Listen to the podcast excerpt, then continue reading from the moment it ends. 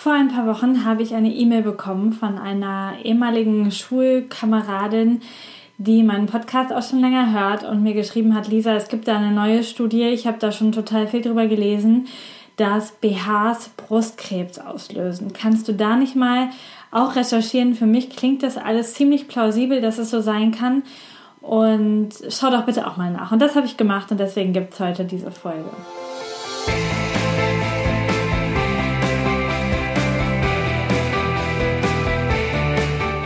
Herzlich willkommen zum Körperkunde-Podcast. Der Podcast, der sich mit Leidenschaft um Körper und Gesundheit kümmert. Ich bin Lisa Mesters. Schön, dass du dabei bist.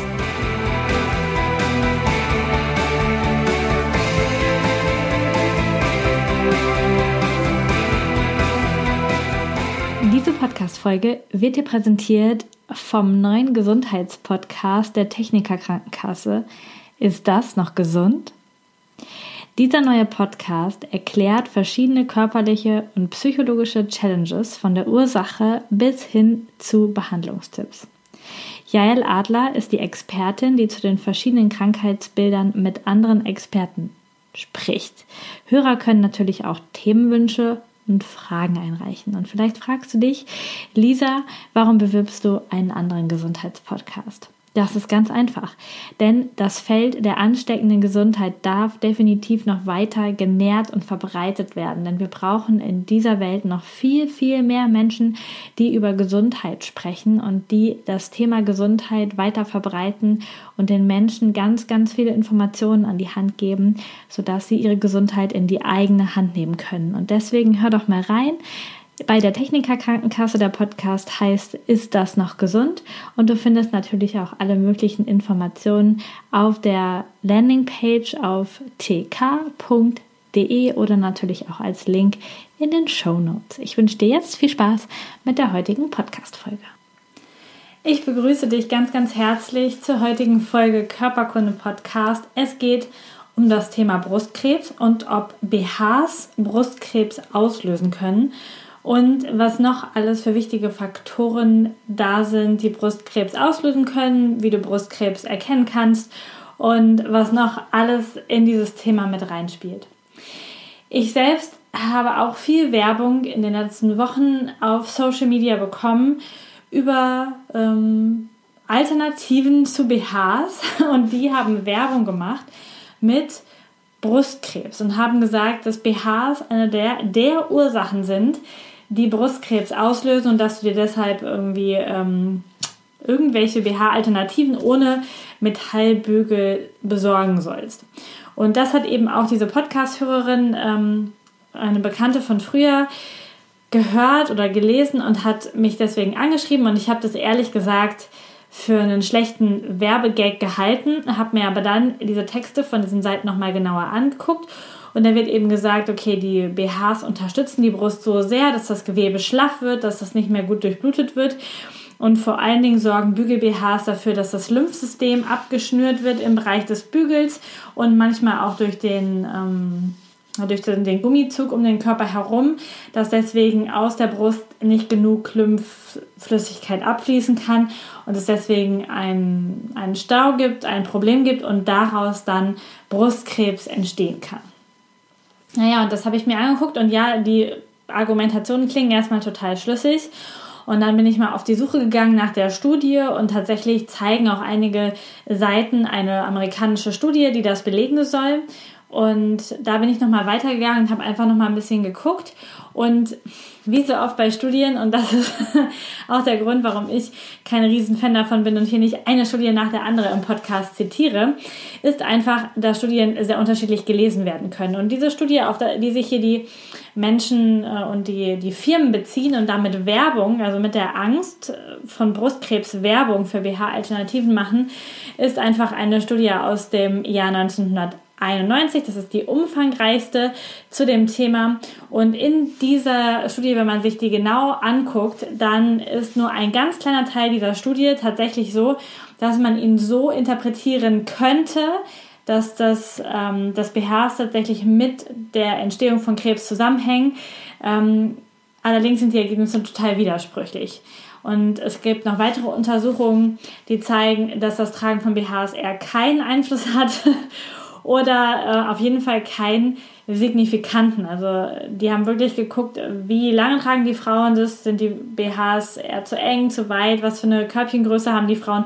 Und es ist kein, ja, kein signifikanter Zusammenhang festgestellt worden. Das heißt, mm, die allermeisten Interpretationen dieser Studie sind sich einig, es hat keinen Zusammenhang, ob du Brustkrebs bekommst und ob du Bügel-BHs getragen hast. Jetzt möchte ich da noch hinzufügen einfach, dass, ähm, dass Bügel-BHs bestimmt einen Einfluss auf unseren Körper haben, besonders. Und das ist mir jetzt wichtig dann, wenn sie schlecht sitzen. Und ich sehe das ganz, ganz häufig bei Patienten, Patientinnen, die sich in der Praxis äh, ausgezogen haben. Früher, als ich noch mehr behandelt habe, einfach noch, äh, habe ich das noch mehr gesehen dass viele Frauen einfach keine passenden BHs haben. Die schnüren entweder ähm, in, dem, in dem Bündchen, was um den Körper geht, viel zu eng ein oder sie drücken ähm, an der Brust selber über den Bügel ab, seitlich ähm, oder auch innen.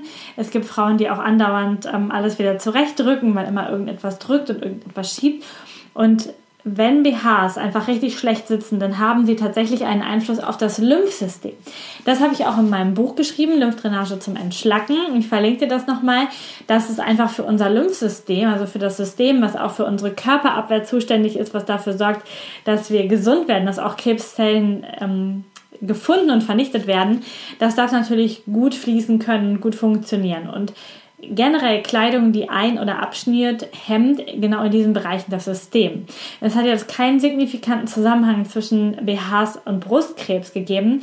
Trotzdem möchte ich dir sagen, dass ein funktionierendes, fließendes Lymphsystem einfach einen Einfluss auf dein, deine Immuntätigkeit haben kann und wie gut dein Immunsystem arbeitet. Und deswegen ist es natürlich wichtig, dass du gut sitzende Kleidung trägst und es ist überhaupt nicht dramatisch, denn wenn du keine Bügel-BHs haben kannst, dann nimm einfach Sport-BHs oder andere äh, Möglichkeiten, die es da sonst noch gibt, um ähm, deine Oberweite in eine Form zu bringen. Ähm, vor was ich jetzt dann auch gleich warnen möchte, und ich gehe später in einem anderen Kontext nochmal drauf ein, ist, dass du dir BHs ähm, Klebealternativen suchst. Denn da darfst du sehr, sehr genau hingucken, aus was für Material das ist, was klebt was das für eine Substanz ist und ob die nicht auch in die Haut eindringt.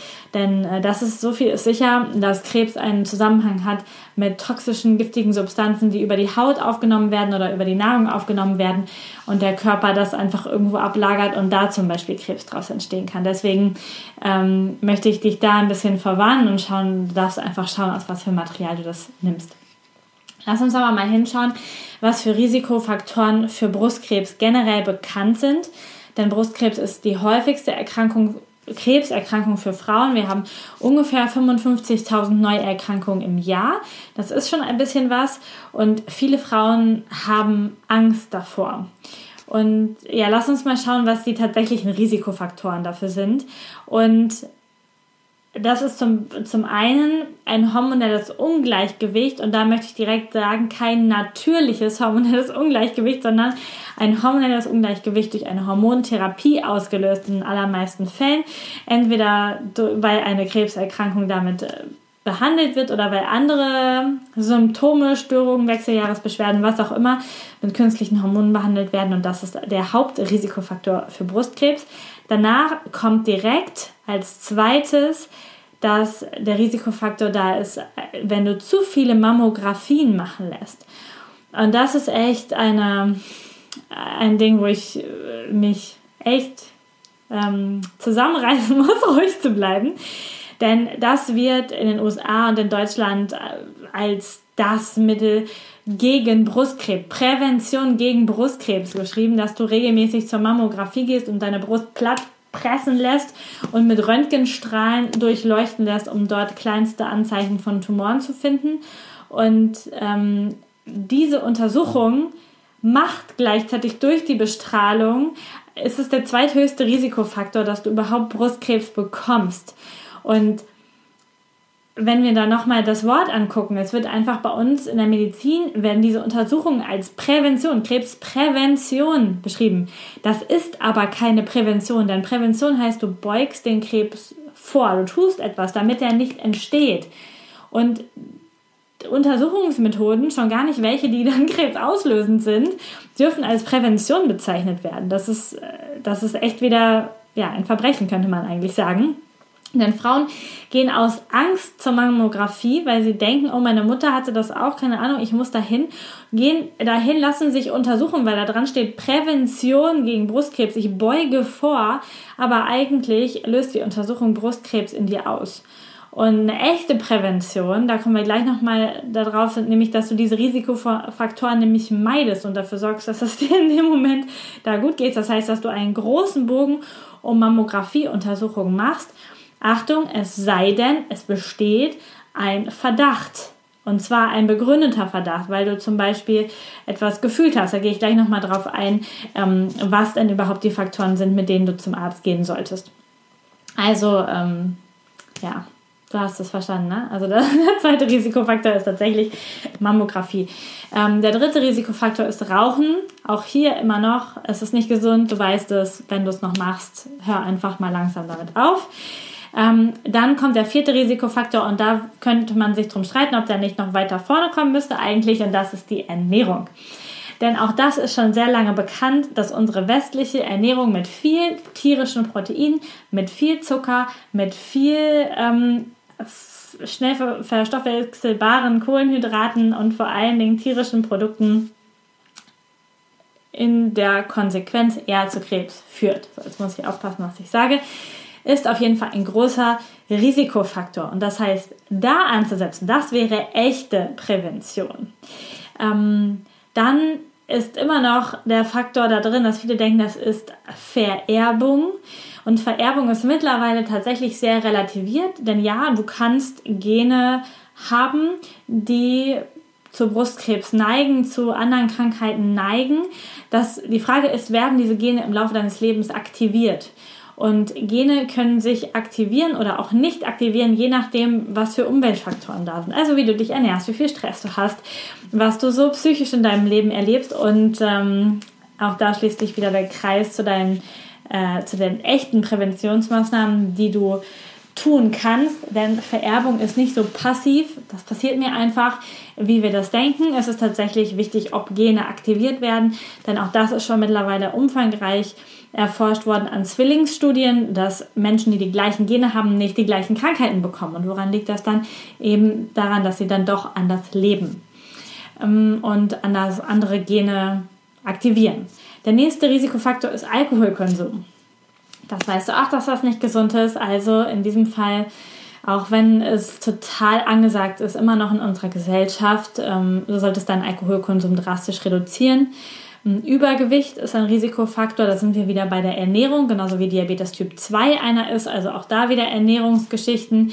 Wenn du dich echt wenig körperlich bewegst, aber das ist auch dann wieder ähm, eine Stoffwechselgeschichte beziehungsweise dann auch eine Hormongeschichte, denn die verschieben sich ja auch in der Bewegung. Und wenn du Bestrahlung bekommen hast an deinem Brustkorb wegen irgendwelcher anderen Erkrankungen oder wegen einer ersten Brustkrebserkrankung, hast du eine höhere Gefahr einer zweiten Brustkrebsbehandlung. Und jetzt kannst du dir vielleicht schon denken, dass äh, wie die erste, ähm, der erste Punkt, also Hormonersatztherapien und in, im dritten Fall die Bestrahlung eigentlich keine, auch nicht als Therapie für Brustkrebs ähm, gelten dürften.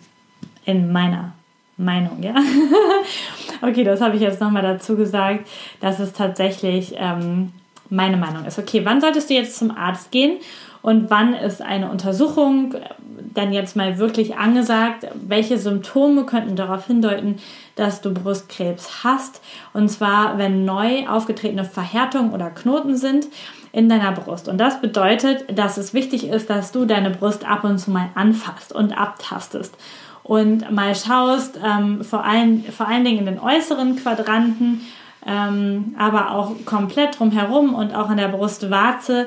Wie fühlt sich deine Brust an? Ähm, denn das Drüsengewebe innen drin, wo die Brustdrüsen sind, ist schon etwas härter als das umliegende weiche Gewebe und du darfst einfach deine Brust mal kennenlernen.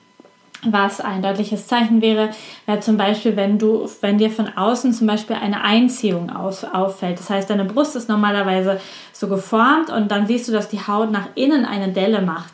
Das könnte zum Beispiel ähm, ein Zeichen sein. Oder wenn du Schwellungen im Bereich der Achsel-Lymphknoten hast. Also das hast du vielleicht auch schon mal erlebt, dass der Arzt deine Achsel abtastet und ähm, auch da kannst du einfach mal selber durchgehen. Vielleicht, wenn du dir sowieso die Achsel rasiert hast, wenn du das machst, dass du da einfach mal durchfasst und einfach immer weißt, wie sich das anfühlt, damit du dann auch irgendwann vielleicht ähm, Veränderungen mitnimmst. Und das kannst du einfach ganz automatisch unter der Dusche machen und du nimmst dir einfach abends einen schönen Moment im Bett, wo du dich mal selber berührst und schaust, wie sich das alles anfühlt.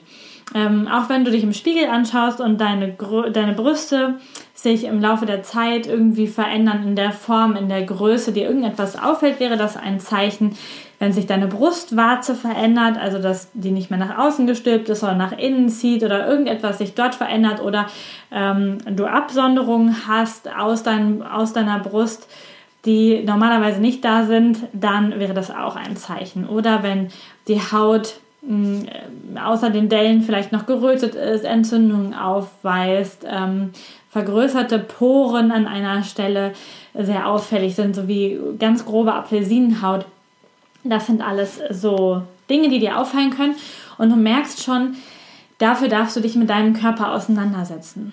Und das ist dann eine, eine gute Untersuchung, eine, eine wertvolle Geschichte, an der du das erkennen kannst. Und das ist viel, viel wertvoller, als wenn du ähm, zu einer Mammographie oder zu irgendwas ähm, hinfährst, wo dein Körper eher, deinem Körper eher geschadet wird.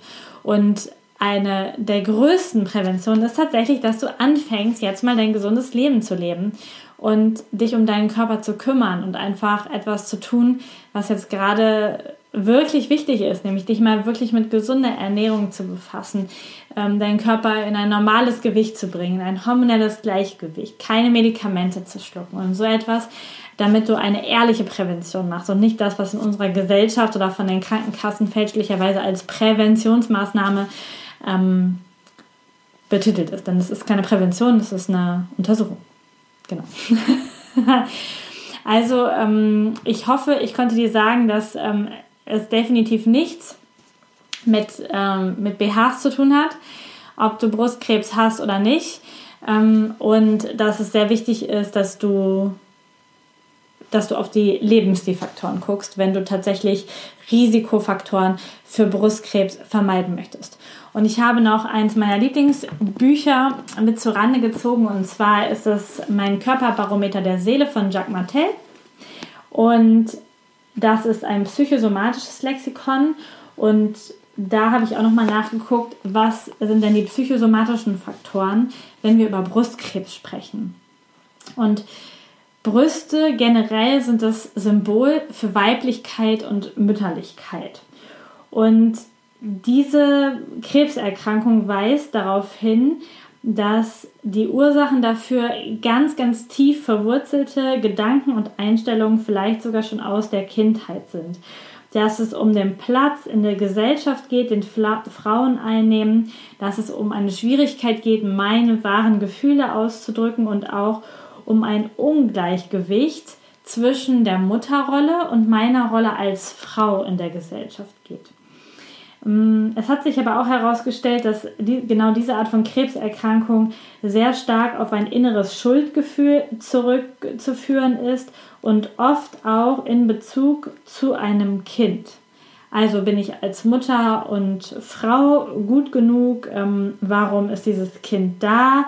Ähm, was habe ich vielleicht ähm, unterdrückt oder nicht bekommen in meinem Leben, weil ich ein Kind bekommen habe? Was lehne ich da vielleicht ab?